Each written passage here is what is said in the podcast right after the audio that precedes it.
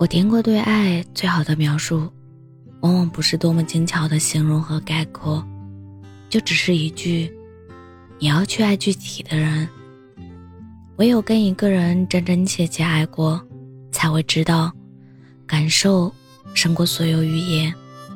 最近刷到鸟鸟的脱口秀，他说：“作为一个单身人士，和爱情最接近的时刻，就是在网上研究它。”研究方法主要是看情感博主视频学习谈恋爱的方法，以及去圈粉小队的讨论群，围绕情感八卦给自己避雷。不知什么时候，恋爱还是要看别人谈，成了年轻人挂在嘴边的流行语。连恋爱观察节目都如雨后春笋般涌现出来。我们在一小块屏幕前认真的看着别人的爱情，会为美满的结局憧憬高质量的恋爱，也会在所有爱而不得的故事里流着自己的眼泪。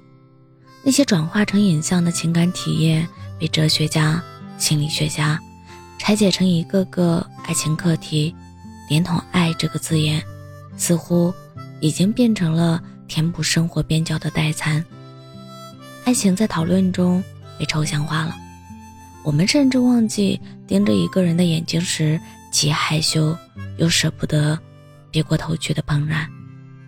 很长一段时间里，我就是那个喜欢看别人谈恋爱的课堂分子，总觉得看别人谈幸福可以共情的，而受伤是不存在的，就像嚼甘蔗一样，永远榨取它最甜的部分，便不必承担爱情的苦。不用害怕，哪怕一次吵架，就是压死骆驼的稻草；也不用在数不清的夜里对着闪烁的光标流泪，因为，在爱的剧本里，连决绝的转身，都写下了重逢的归期。朋友说，我们不能只是喜欢爱这个概念，应当去爱实实在在的人。然后他问我，你觉得？爱真实生活里的人是什么感觉？我回答，好像是失望。他摇摇头说，在失望后被重新点燃时，觉得人生值得一过的感觉。那些吵架和好的情侣会把彼此抱得更紧，因为每次失而复得都是两个人的努力。分手虽然痛苦。但你走出低谷，在山顶吹风时，才会相信自己仍然有勇气去爱一场。恋爱指南可以教会我们技巧，却始终无法告诉你对视的心动、牵手的紧张、接吻的眩晕，以及特别爱一个人时总想咬对方一口的冲动。爱就是要具体到眼睛、鼻子、七情六欲。具体到耽搁的人，生活才诞生了意义。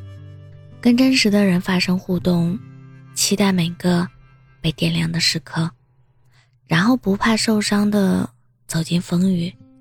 这些建议，成为我拿起相机出门寻找的理由。偷偷恋爱的高中生会因为他把他的笔记借给了别人，而互相冷战不说话。公园里拍婚纱照的新人，也会在镜头的甜蜜之外，为酒席的细节起争执。男孩惹女孩生气了，女孩独自走出好远，男生意外的没有立刻去追。爷爷要帮奶奶拿背包之前，奶奶会嫌弃他刚在市场摸过带泥的土豆。尽管如此，最后的他们还是无一例外的。牵回彼此的手，看到那个定格的画面，我才明白，真实的爱胜过千万次想象。它给人生带来的丰富，有着多少糖跟甜宠剧都无法企及的广阔。风景和爱的人一起看，雨也跟爱的人一起淋。幸福和悲伤，两个人共同经历，而未来是无数实实在在的当下。汇成的河，所以啊，比起纸上谈兵，我们要学会的是如何真实的上一次战场。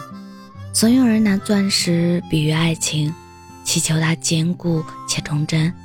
可我却觉得爱情像钻石，是因为钻石的多面。一颗标准圆钻要经过多次打磨，切割出五十七个刻面，才能把射入的光线全部反射。爱情也一样，我们把自己袒露在爱中，承受着彼此之间的磨合。最终呈现出来的耀眼，才是爱的恒久。而网络碎片拼凑出来的爱情，仅仅是钻石的一面，甚至是带着滤镜的失真面。真实的爱应当是什么样子？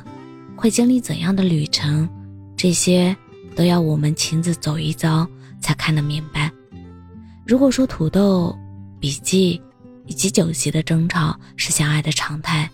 那么这一切之后的牵手，才是我们为什么相爱。要知道，牵你的手，是虚拟影像永远无法做到的事。那份真实的触感，可抵岁月万难，人间烟火。你要亲自奔赴。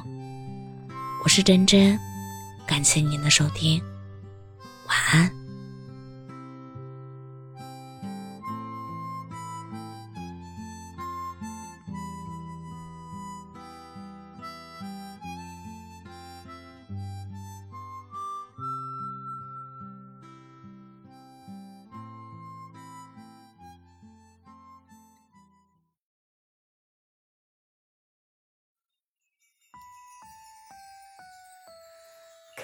他在雨里回头，于是语言成了钟，都不起爱已无用。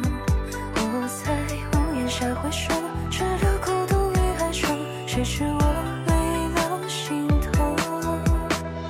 他撑伞走过窗外春雨下，春风不敌他回眸温雅。我落寞起身，作一笔一画，他画中人貌将这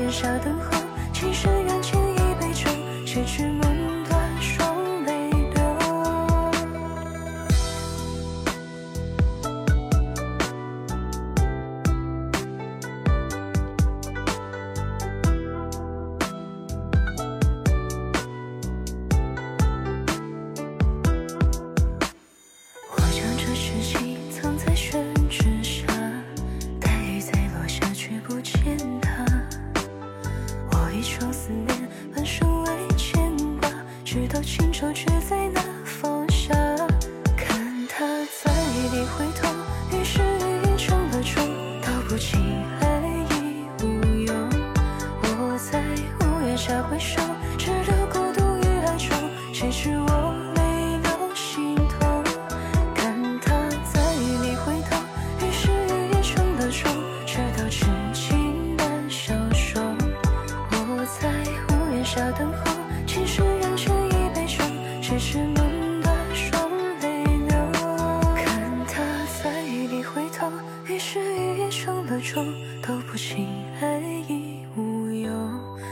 在屋檐下回首，只留孤独于爱中，其实我泪流心痛。